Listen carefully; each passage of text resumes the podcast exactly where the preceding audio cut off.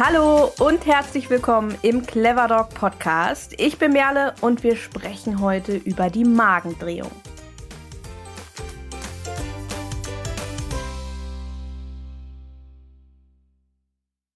Heute dreht sich alles um die Magendrehung. Ein Schreckensgespenst unter HundehalterInnen. Und das auch nicht ohne Grund, denn sie gehört zu den schwersten und akutesten Erkrankungen bei Hunden. In dieser Infofolge widmen wir uns der Magendrehung mal ganz genau.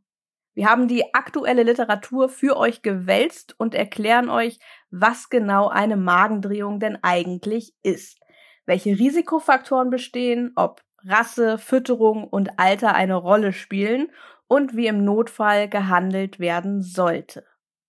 Dabei werfen wir einen Blick auf wissenschaftliche Erkenntnisse und nehmen verbreitete Mythen unter die Lupe. Ganz wichtig, zu dieser Folge gibt es, wie bei fast allen unseren Infofolgen, auch einen Artikel auf cleverdogcampus.de. Den könnt ihr nachlesen und dort findet ihr auch alle Quellenangaben oder ihr könnt ihn auch ganz einfach weiterleiten an Freunde und Bekannte, die vielleicht nicht so gerne Podcasts hören wie ihr. Ganz praktisch ist dabei auch, dass wir unseren Artikel und unsere Podcast-Folge direkt miteinander verknüpft haben. Das heißt, wenn du jetzt vom Podcast zum Artikel finden möchtest, dann schaust du einfach in die Beschreibung hinein, also in die Show Notes dieser Podcast-Folge. Dort findest du den Link. Und wenn du den Artikel aufrufst, dann findest du dort auch immer direkt die Podcast-Folge. Ganz wichtig, die Inhalte dieser Podcast-Folge wurden nach bestem Wissen und Gewissen recherchiert und zusammengestellt. Sie dienen der allgemeinen Information und ersetzen in keiner Weise eine individuelle und fachliche Beratung oder Behandlung durch eine Tierärztin oder einen Tierarzt. Wir empfehlen dir ausdrücklich bei allen Fragen rund um die hündische Gesundheit immer eine Tierärztin oder einen Tierarzt zu Rate zu ziehen. In keinem Fall dürfen die hier aufgeführten Informationen dafür genutzt werden, Krankheiten eigenständig zu diagnostizieren oder zu behandeln. Bevor wir mit der Podcast-Folge loslegen, gibt's jetzt noch einen kleinen Hinweis auf unseren Erste Hilfe am Hund Online-Kurs. Hast du schon mal einen Erste-Hilfe-Kurs für den Hund gemacht? Nein? Warum nicht? Viele HundehalterInnen haben gar nicht auf dem Schirm, dass ihre im besten Fall schnelle und sichere Hilfe bei hündischen Notfällen viel länger relevant ist als beim Menschen. Denn für Hunde kommt in den aller, allermeisten Fällen kein Rettungswagen und wir müssen unsere Hunde, bis wir in der Klinik oder Praxis angekommen sind, selbst versorgen. Umso erschreckender, dass kaum HundehalterInnen über handfeste Erste-Hilfe-Kenntnisse am Hund verfügen. Vom Autounfall mit Hund über verschlucktes Stöckchen, allergische Reaktionen, Bissverletzungen und andere Blutungen bis hin zum Herzstillstand. Wir haben einen Online-Kurs für dich, der dir nicht nur theoretisch zeigt, wie du deinem Hund im Notfall das Leben retten kannst, sondern der dir durch didaktische Übungen zu praktischen Routinen verhilft. Und so verhilfst du dir und deinem Hund zu mehr Sicherheit. Dieser Kurs ist in Zusammenarbeit mit unserer Erste-Hilfe-Trainerin Carmen Santo auf die Beine gestellt worden und es war mir eine ganz, ganz große Herzensangelegenheit, das mit ihr gemeinsam zu tun. Ich gehöre selbst zu den Personen, die in Notsituationen unruhig werden, um das mal einfach zu sagen, wenn sie nicht wissen, was genau zu tun ist. Ich hatte vorher schon ein paar Erste-Hilfe-Seminare für den Hund online wie offline besucht, aber war immer recht unzufrieden, da mir der theoretische Teil viel zu groß und die Praxis und vor allem die Wiederholung viel zu kurz kam. Und auch die inhaltliche Qualität war nicht immer das, was ich mir vorgestellt habe. Am Ende wusste ich zwar theoretisch, was zu tun war, die Handgriffe haben aber einfach noch nicht gesessen. Mir war es daher umso wichtiger, einen professionellen, einfachen, zugänglichen Kurs anzubieten, den jeder einfach absolvieren kann und bei dem die Theorie so in die Praxis übergeht, dass durch praktische Übung und Wiederholung, Wiederholung, Wiederholung Routinen entstehen, die ich in einer realen Notsituation aus dem FF abrufen kann. Denn das sorgt bei mir einfach für Sicherheit und Ruhe, was letztendlich ja auch das A und O in der ersten Hilfe ist. Und genauso haben wir unseren Kurs mit unserer Dozentin Carmen Santo dann auch umgesetzt. Und sind wir ehrlich, die Vorstellung, dass meinem Hund das Tades etwas Schlimmes passieren könnte, die ist wirklich schrecklich. Doch noch viel schlimmer finde ich die Vorstellung, ihr im Notfall nicht richtig helfen zu können. Und wenn du genauso wie ich im Notfall endlich selbstsicher und richtig deinem Hund helfen können möchtest, dann schau doch mal bei unserem Erste-Hilfe-Kurs vorbei. Der Einstieg ist sofort, jederzeit und ganz in deinem eigenen Tempo möglich. Einmal mit an Bord kannst du auch lebenslang auf diesen Kurs zugreifen. Alle weiteren Infos zum Kurs findest du unter cleverdogcampus.de slash erste minus Hilfe minus Hund. Den Link gibt es natürlich auch zum Draufklicken in der Beschreibung in den Shownotes dieser Podcast-Folge. Aber noch einmal wiederholt, cleverdogcampus.de slash erste minus Hilfe minus Hund. So, und nun geht es richtig los mit unserem Thema, das sich ja auch um eine echte Notsituation dreht.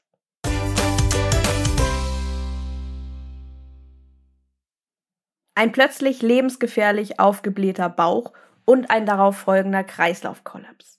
Die Magendrehung, im Englischen auch Bloat genannt, zählt zu den schwersten akuten Erkrankungen beim Hund.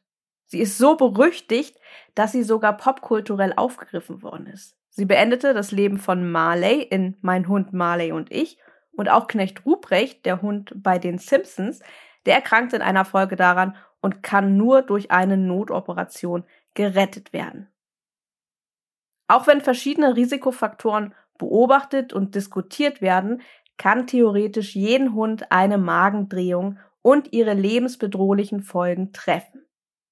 Umso wichtiger ist es, dass alle HundehalterInnen sich über die Magendrehung informieren.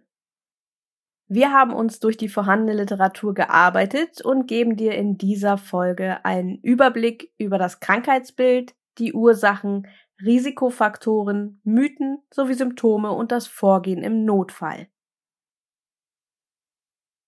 Starten wir aber erstmal langsam und beginnen ganz von vorne. Was genau ist denn jetzt eigentlich eine Magendrehung? Ganz grob können wir eine Magendrehung in zwei Phasen einteilen. Die erste ist die Aufgasung und die zweite die Rotation. Zunächst gast der Magen stark auf. Durch das Aufgasen vergrößert sich der Magen und drückt auf die großen Venen im Bauchraum des Hundes, die normalerweise das Blut zum Herzen zurückführen. Dadurch wird die Blutzirkulation im gesamten Körper beeinträchtigt und lebenswichtige Gewebe können nicht mehr mit Sauerstoff und Blut versorgt werden. Die Quetschung des Zwerchfells, die ebenfalls durch diese Aufgasung ausgelöst wird, erschwert außerdem zusätzlich die Atmung. Im Anschluss an diesen Aufgasungsprozess beginnt die Rotation. Das heißt, der Magen rotiert, also dreht sich um seine eigene Längsachse, sodass die Blutzirkulation unterbrochen wird. Dies beeinträchtigt zunehmend die Blutversorgung, wodurch ein lebensbedrohlicher Schockzustand eintritt. Durch die Unterversorgung mit Sauerstoff sowie durch den enormen Druck, der durch den aufgeblähten Magen entsteht, kommt es zu Absterben von Geweben. Die Verdauung kommt zum Erliegen, woraufhin sich Giftstoffe im Blut akkumulieren, welche den Schockzustand noch weiter verschärfen. Man sieht, die Situation spitzt sich immer weiter zu und diese Situation ist vor allem akut lebensbedrohlich. Allenfalls ein schnelles operatives Eingreifen kann den Hund in diesem Zustand noch retten. Ohne Eingriff ist es auch möglich, dass der Magen dem Druck im weiteren Verlauf nicht standhalten kann und reißt. Darüber hinaus kann eine Magendrehung mit zunehmendem Verlauf auch zu irreversiblen, also nicht mehr rückgängig machbaren Organschäden führen, sodass eine Operation nicht in jedem Fall das Leben des Hundes retten kann. Und rund ein Drittel der betroffenen Hunde sterben trotz chirurgischen Eingreifens. Doch darauf kommen wir später nochmal zu sprechen. Aber man kann sich jetzt schon sicherlich ganz gut vorstellen, warum die Magendrehung als eine der schwersten und akutesten Hundeerkrankungen, die nicht durch Unfälle ausgelöst werden, gilt. Und gerade aufgrund der Schwere dieser Erkrankung fragen sich natürlich viele HalterInnen berechtigterweise, wie sie denn eine Magendrehung erkennen können. Durch das Aufblähen des Magens, also durch das Aufgasen, kommt es auch zu einer zunehmenden Umfangsvermehrung, die man nicht nur auf einem Röntgenbild, sondern auch von außen erkennen kann. Und genau dieses Aufblähen ist ein ganz wichtiges Alarmsignal.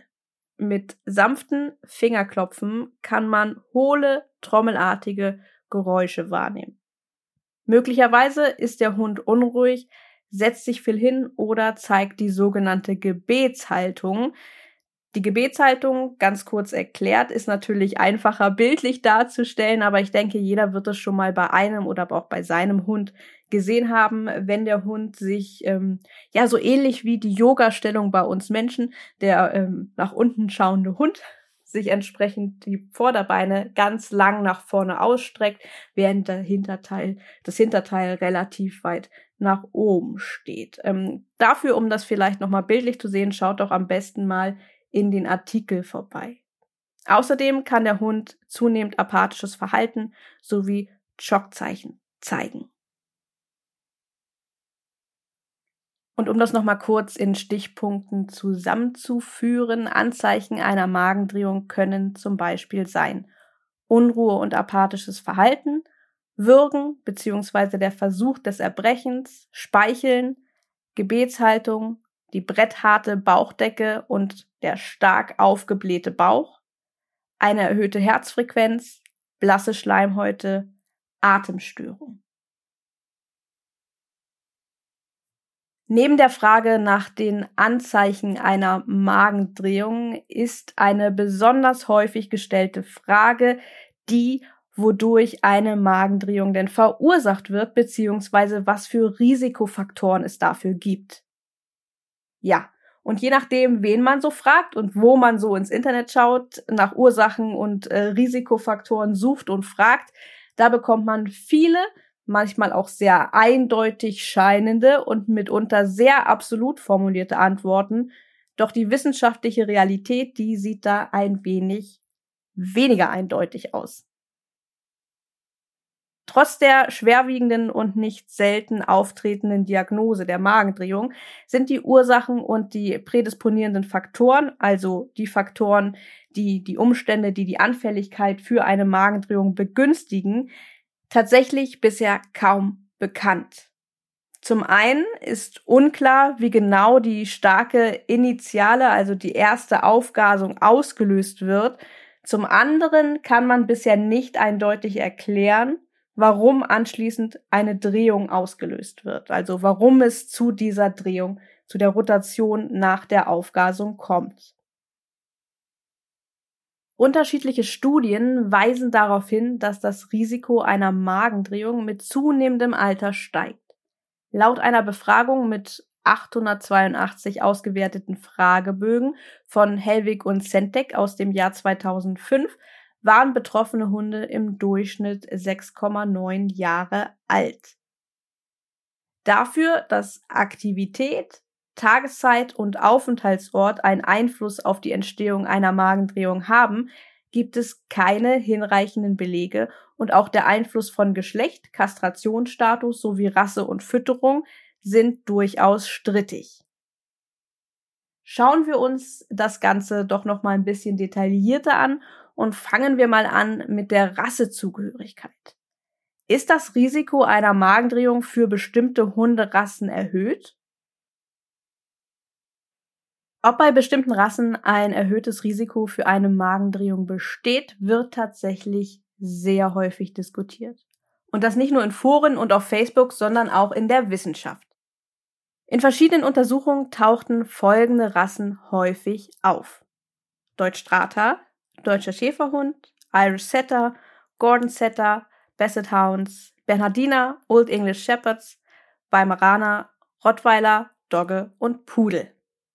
Allerdings, und das ist ganz wichtig, sollte man beachten, dass viele dieser Rassen zumindest in Deutschland ohnehin zu den häufigsten Rassen gemäß VDH und Tasso-Statistiken gehören.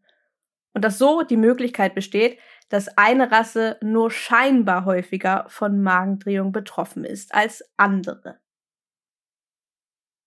In Bezug auf die sogenannten Risikorassen wurden interessante Studien in den USA durchgeführt. Im Rahmen eines großen Forschungsprojektes zu Magendrehung der Purdue Universität wurden drei mögliche Risikogene DLA88, DRB1 und TLR5 entdeckt, die mit einem vermehrt Blähung auslösenden Darmmikrobiom assoziiert werden. Als Darmmikrobiom wird die Gesamtheit der im Darm angesiedelten Mikroorganismen bezeichnet, was vielen wohl auch unter Darmflora bekannt ist. So könnte zum Beispiel bei Doggen ein Teil des Risikos durch diese Gene erklärt werden. Darüber hinaus fand man heraus, dass das Risiko an einer Magendrehung zu erkranken, unabhängig von den drei vorgenannten Genen, unter nahen Verwandten wie Geschwistern, Eltern und Nachkommen steigt. Daher empfehlen die Forschenden der Purdue-Studie, betroffene Hunde und enge Verwandte aus der Zucht zu nehmen. Allgemein gelten große bzw. schwere Hunderassen über 50 Kilo mit einer tiefen, schmalen Brust als besonders gefährdet. Allerdings treten Magendrehungen trotzdem bei allen Rassen und Mischlingen und auch ohne bekannte Vorerkrankungen auf. Bei kleineren Hunden konnte teilweise Magenaufgasung, aber ohne eine Magendrehung beobachtet werden. Bei einigen als Hochrisikorassen bezeichnete Rassen wird eine prophylaktische Gastropexie, also eine vorbeugende chirurgische Befestigung des Magens, diskutiert. Hierbei wird der Magen dann im Bauchraum chirurgisch fixiert, um eine Drehung zu verhindern. Neben der Frage nach dem Rasserisiko kommt auch die Frage nach Fütterungsfaktoren sehr, sehr häufig vor. Und genau das schauen wir uns jetzt mal ein bisschen genauer an. Spielt die Fütterung bei der Magendrehung eine Rolle? Wie sicherlich schon die meisten von euch mal mitbekommen haben, gibt es verschiedene Vermutungen zum Zusammenhang zwischen Fütterung und dem Auftreten einer Magendrehung. Dabei geht es sowohl um die Art des Futters, zum Beispiel Trockenfutter oder feuchtes Futter, einzelne Nahrungsbestandteile, als auch den zeitlichen Kontext, zum Beispiel vor, während oder nach körperlicher Anstrengung.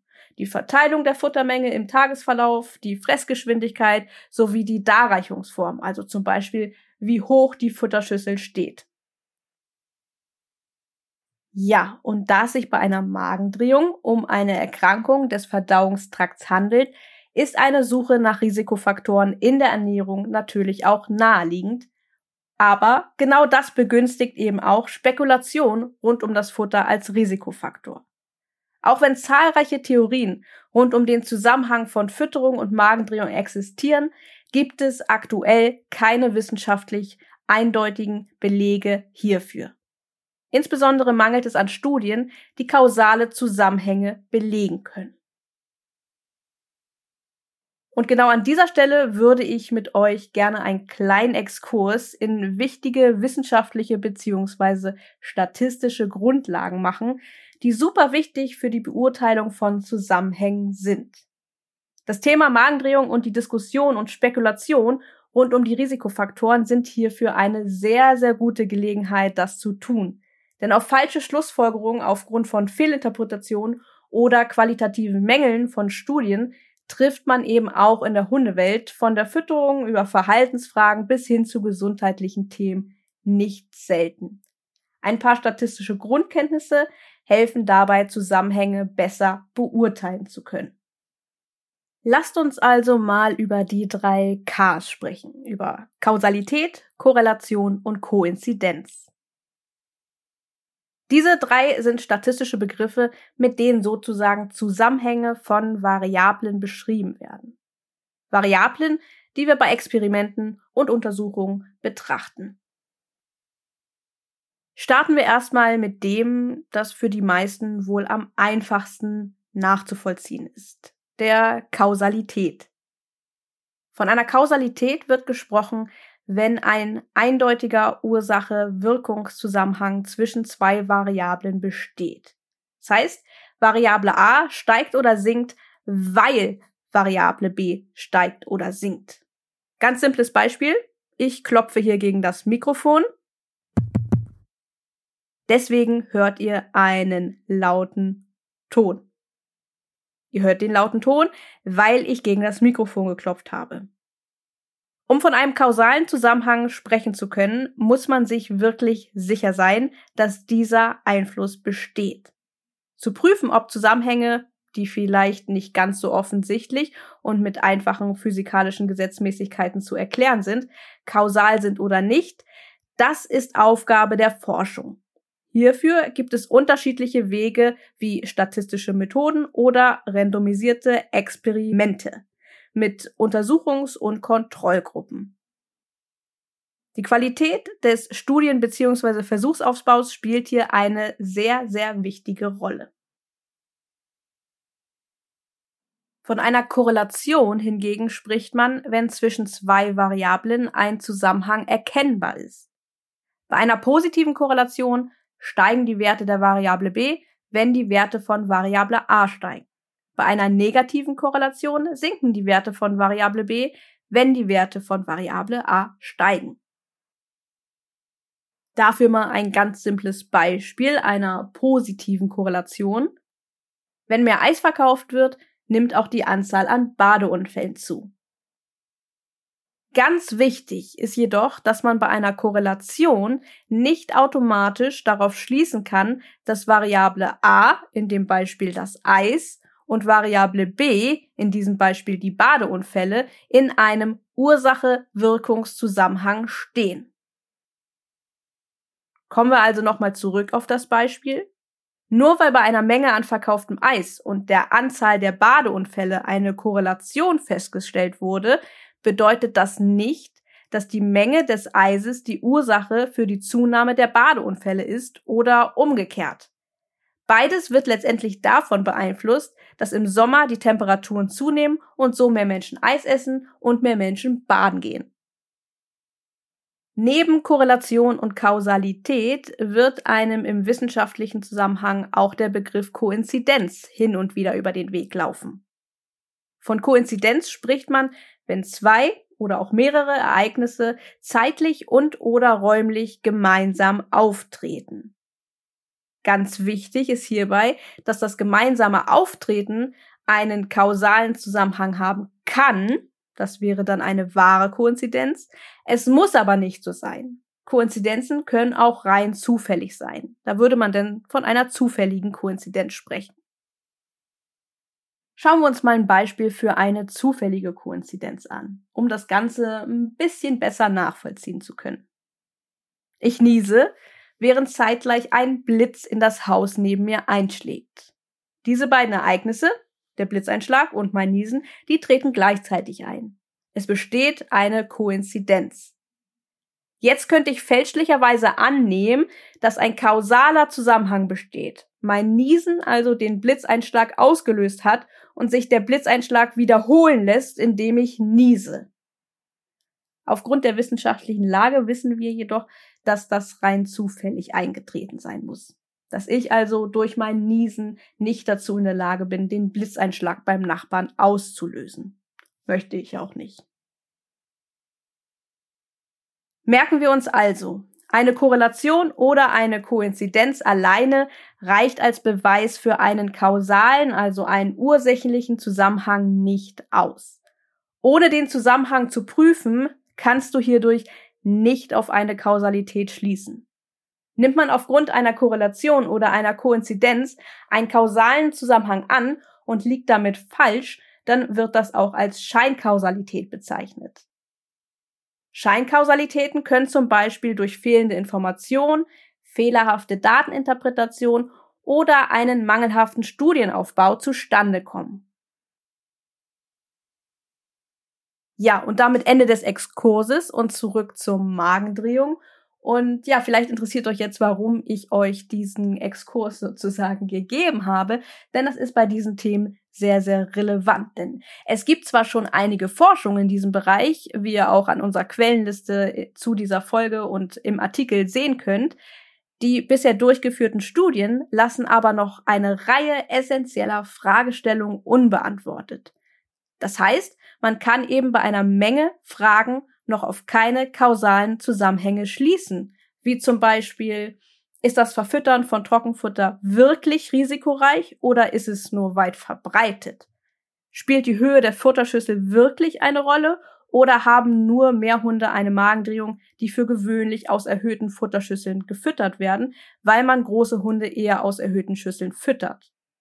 Hat die Fressgeschwindigkeit wirklich einen Einfluss auf das Austreten von Magendrehung oder frisst die Risikogruppe der großen Hunde ohnehin schneller? Kommen wir aus dem theoretischen Teil, kommen wir aus dem Bereich der Forschung wieder in die Praxis. Kommen wir zum ganz ernsten Teil, denn nehmen wir an, dein Hund zeigt jetzt Anzeichen einer Magendrehung. Was ist zu tun? Die Magendrehung stellt einen akut lebensbedrohlichen Notfall dar und erfordert sofortiges tierärztliches Eingreifen. Es ist dringend erforderlich, so schnell wie möglich eine Tierarztpraxis oder Klinik aufzusuchen. Jede Minute zählt.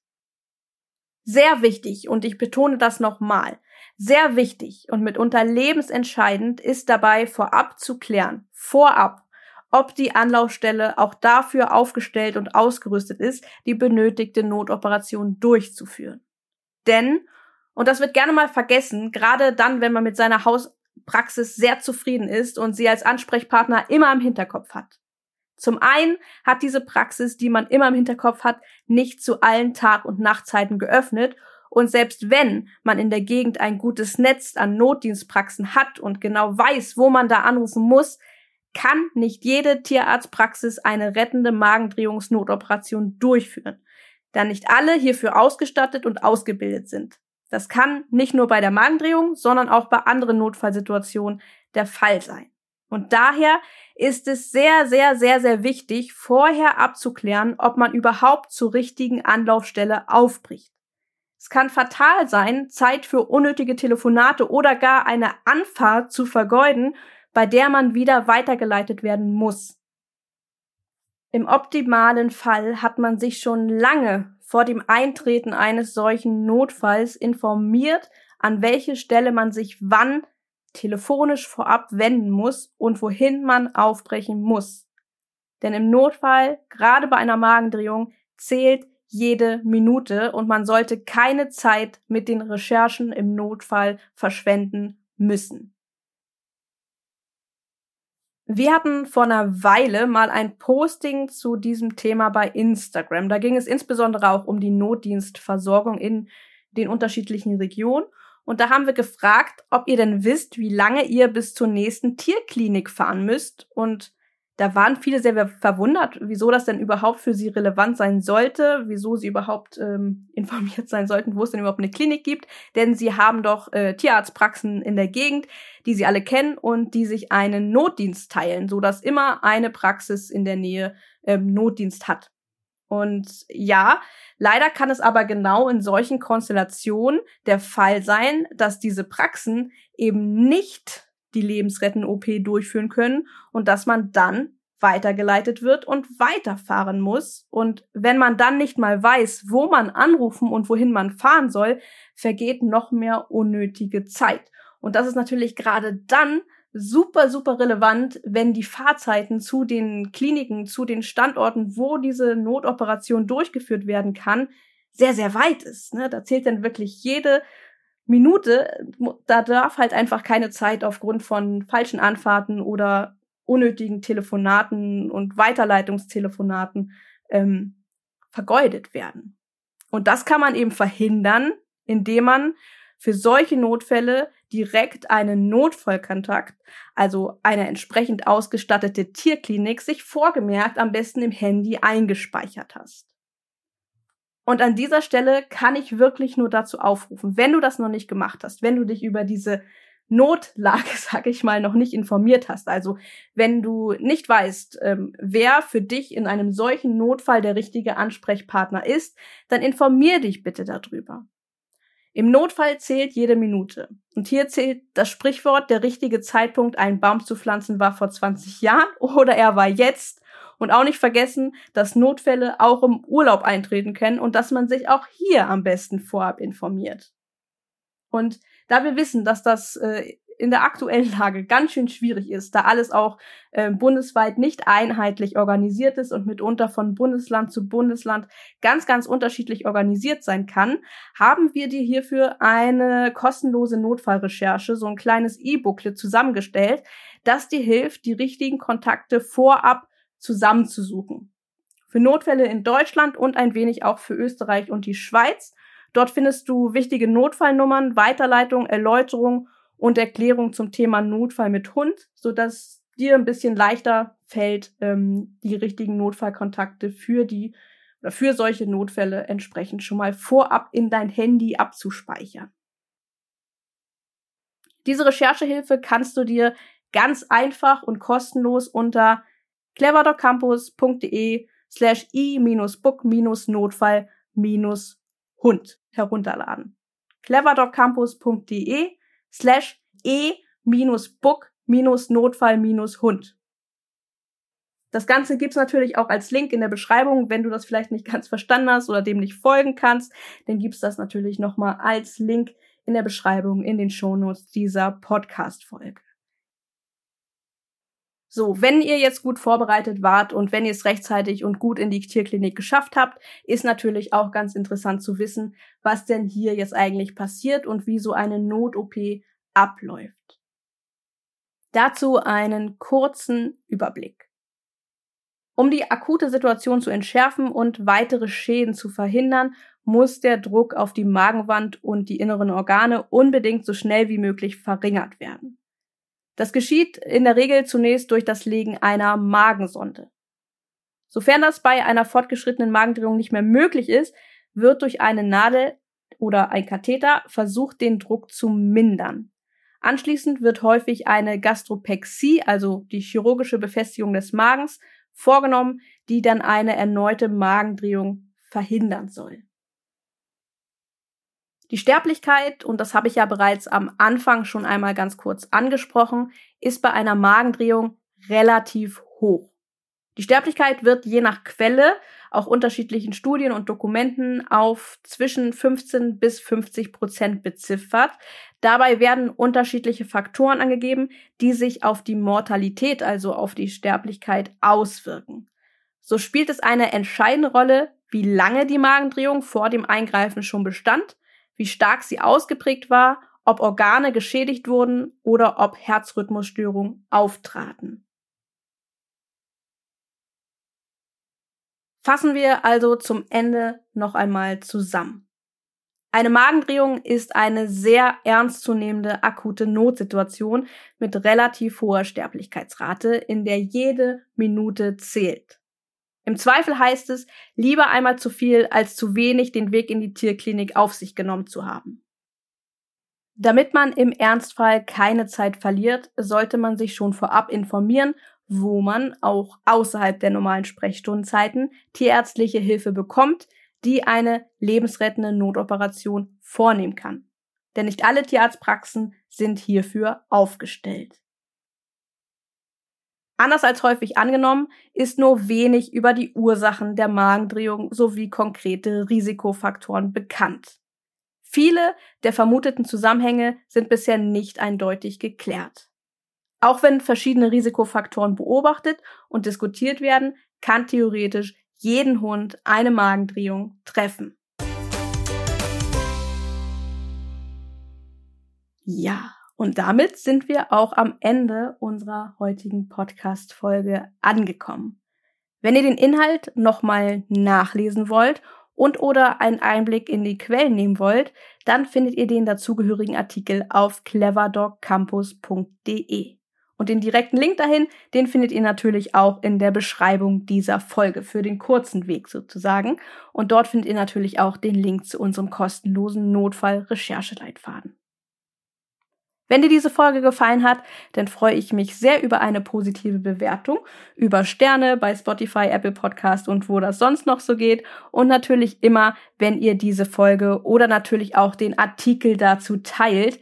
Ich denke, die Magendrehung ist ein wirklich wichtiges Thema, das alle Hundemenschen betrifft, beziehungsweise bei dem so ein bisschen Grundwissen auf jeden Fall sehr sinnvoll ist. In der nächsten Zeit erwartet dich dann hier bei uns im Clever Dog Podcast unter anderem das Thema Maulkorb und wir werden uns ein bisschen ausführlicher dem Thema Endoparasiten, also Würmern, Giardien und Co. und dem Thema Kot, Kotuntersuchung und Wurmkuren widmen. Ansonsten danke ich dir fürs Zuhören und freue mich, wenn du auch bei der nächsten Folge wieder mit dabei bist.